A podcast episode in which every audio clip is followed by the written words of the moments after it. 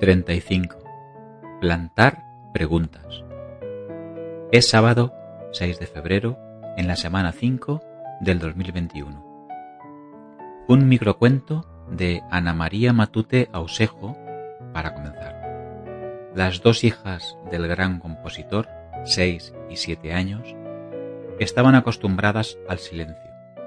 En la casa no debía oírse ni un ruido porque papá trabajaba andaban de puntillas en zapatillas y solo a ráfagas.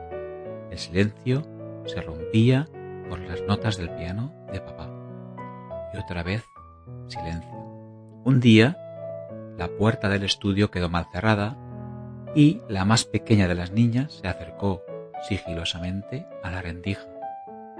Pudo ver cómo papá, a ratos, se inclinaba sobre un papel y anotaba algo. La niña más pequeña corrió entonces en busca de su hermana mayor y gritó, gritó por primera vez en tanto silencio. La música de papá, no te la creas, se la inventa.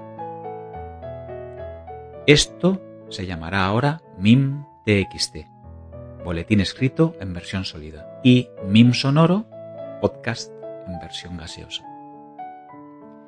Esta semana se cumplió un año con casos COVID-19 registrados en España. Y siendo sarcástico, deseo que el coronavirus de tipo 2 causante del síndrome respiratorio agudo severo haya tomado nota de estos horarios que los gobiernos prometen para la población.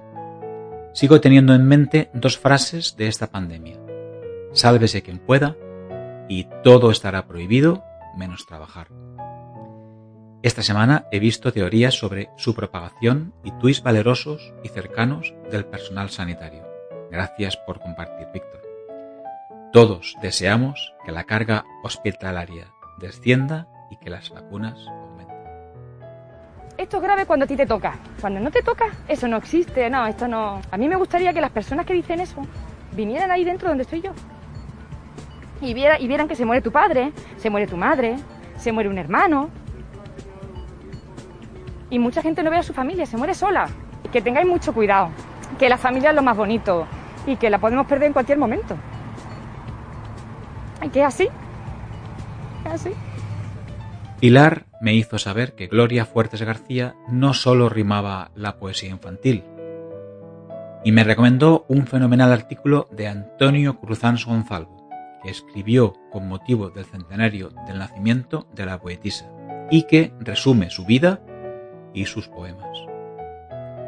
Y fue también Pilar quien compartió esta reflexión del decimocuarto Dalai Lama, Tenzin Gyatso.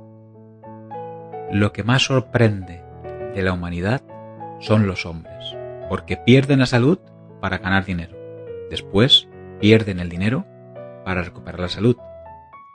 Y por pensar ansiosamente en el futuro, no disfrutan el presente, por lo que no viven ni el presente ni el futuro. Y viven como si no tuviesen que morir nunca, y mueren como si nunca hubieran vivido. El mejor momento para plantar un árbol fue hace 20 años. El segundo mejor momento es ahora. Un acertado proverbio chino. Y como mi padre aprovecha las lunas menguantes ya ha preparado los semilleros de tomates y pimientos y ha vuelto a plantar más ajos. El escritor ruso León Tolstoy decía que la felicidad consiste en que sé apreciar lo que tengo y no deseo con exceso lo que no tengo. Un diálogo. ¿Qué dices? Cualquier cosa. Nunca dices nada, siempre te callas. Digo más cosas cuando estoy en silencio que tú cuando hablas. La experiencia se tiene cuando ya no se necesita.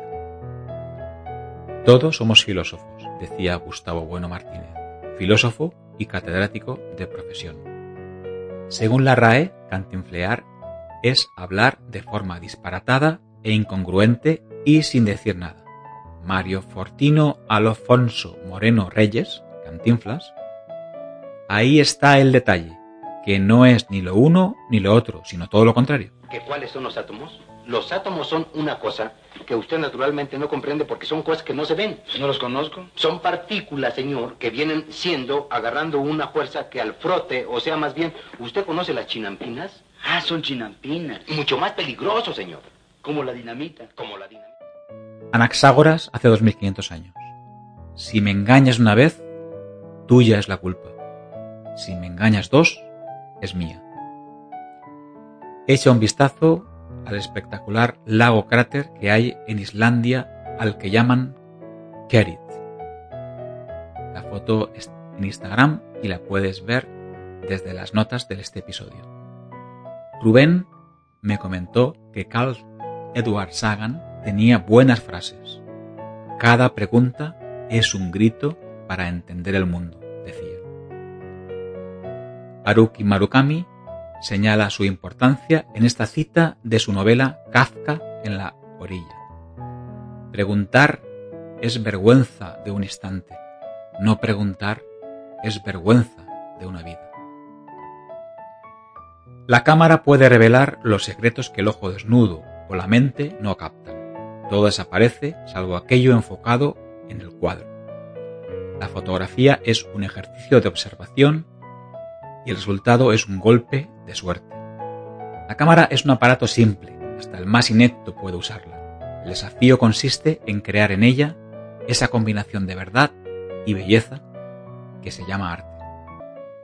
Del libro Retrato en sepia, de la escritora Isabel Angélica Allende Llona. Almudena Ariza Núñez publica un podcast que ella misma describe como de periodismo lento. Se trata de plano corto y os lo recomiendo.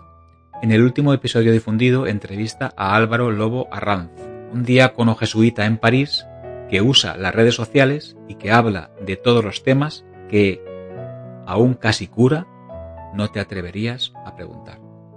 Mañana domingo es la final 55 de la NFL entre los Tampa Bay Buccaneers y los Kansas City Chiefs. En el medio tiempo será The Weeknd, con algún secreto más, quien creará el espectáculo musical.